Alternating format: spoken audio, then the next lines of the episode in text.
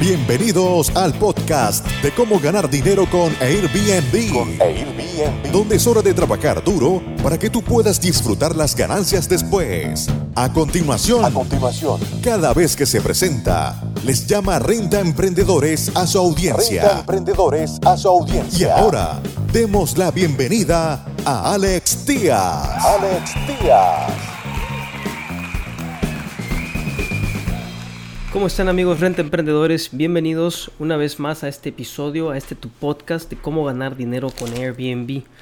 Eh, nos acaba de mandar un eh, Emprendedor de nuestro canal de YouTube un artículo que salió en CNN Expansión, el cual quiero traer a su atención para ponerlo sobre la mesa y platicar un poco más acerca de toda esta controversia que se ha estado dando acerca de la fiscalización, regula- regu- regulación e impuestos de Airbnb en México. Y bueno, el artículo titula Airbnb pagó más de 90 millones de pesos en impuestos en la Ciudad de México solamente. Y eh, les recuerdo, este artículo pues es de eh, cnnexpansión.mx. Continúa, dice, la plataforma tecnológica de alojamientos a corto plazo confirmó que están, que están dispuestos a- a- en apoyar a los estados y ciudades para desarrollar el turismo en México. Ese es el compromiso que han venido expresando eh, esta empresa de, de Airbnb, que es la punta de lanza en el alquiler vacacional de la industria de alquileres vacacionales. Y bueno, la empresa confirmó que durante el 2017 recaudó y pagó 13 millones, 13.500 millones de pesos. 13.500 millones de pesos recaudados y pagados en el 2017.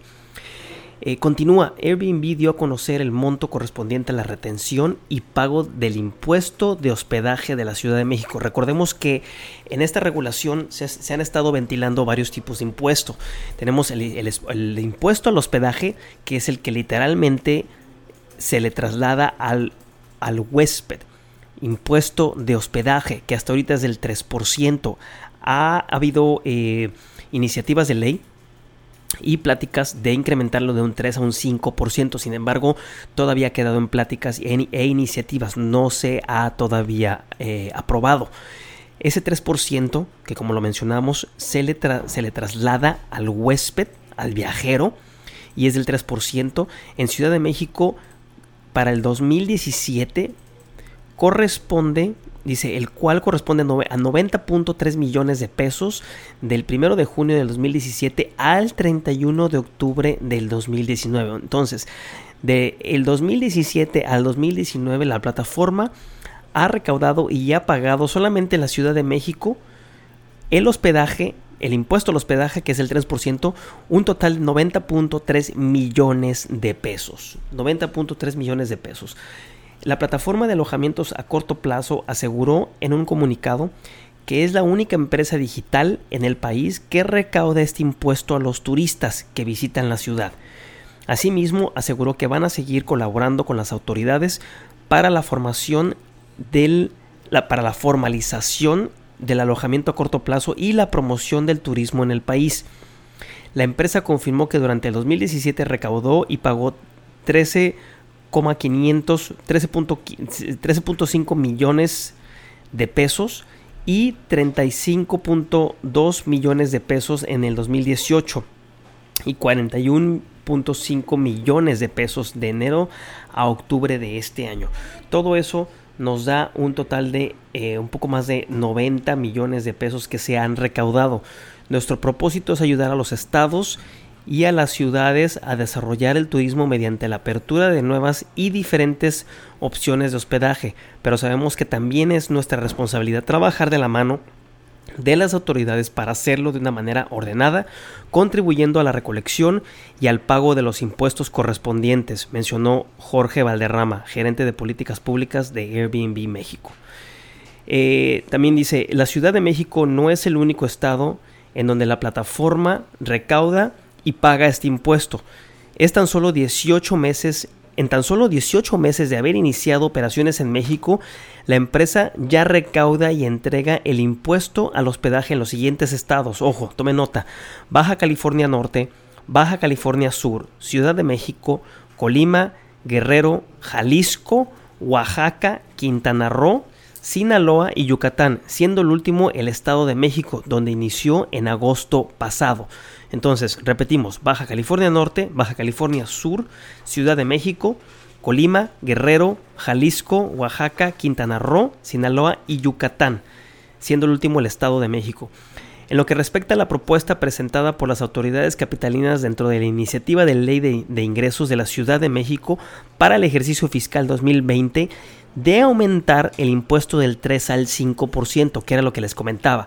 Entonces, hay una iniciativa de ley en, la ley de ingresos de la Ciudad de México para aumentar en el ejercicio fiscal 2020 del 3 al 5%. La empresa, eh, la empresa mencionó que la propuesta apenas fue presentada por lo que siguen analizando a profundidad para determinar las implicaciones que conlleva.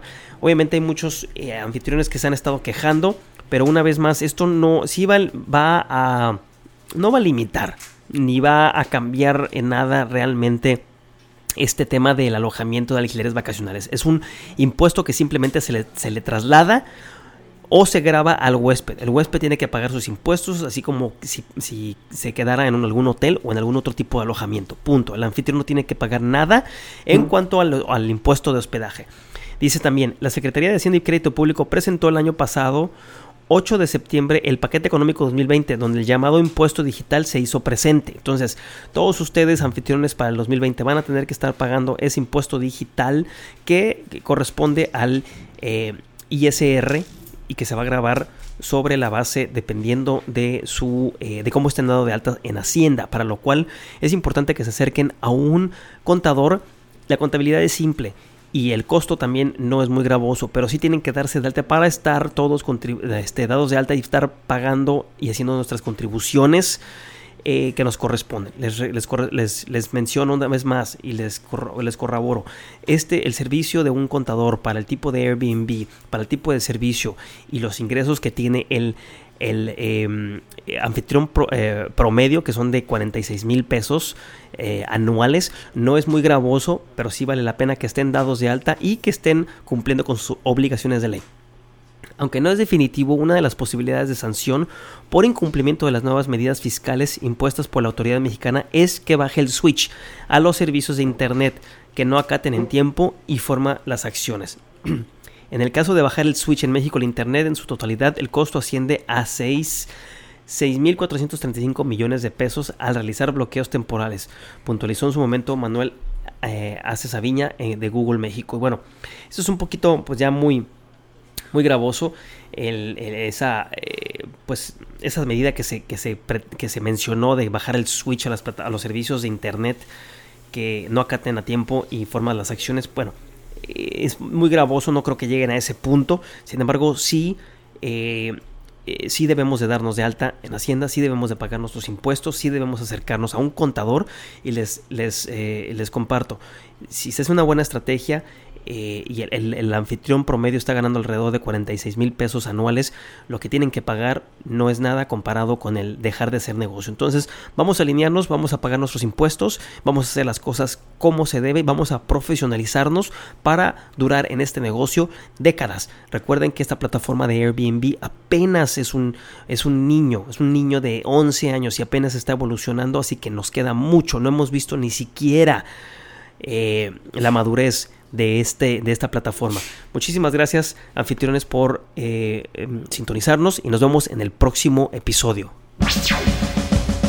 Muchas gracias por escuchar tu podcast Cómo ganar dinero con Airbnb. Con Airbnb. Visítanos en nuestra página web www.comoganardinero.airbnb.com y nuestro canal de YouTube Gana Dinero con Airbnb. Con Airbnb.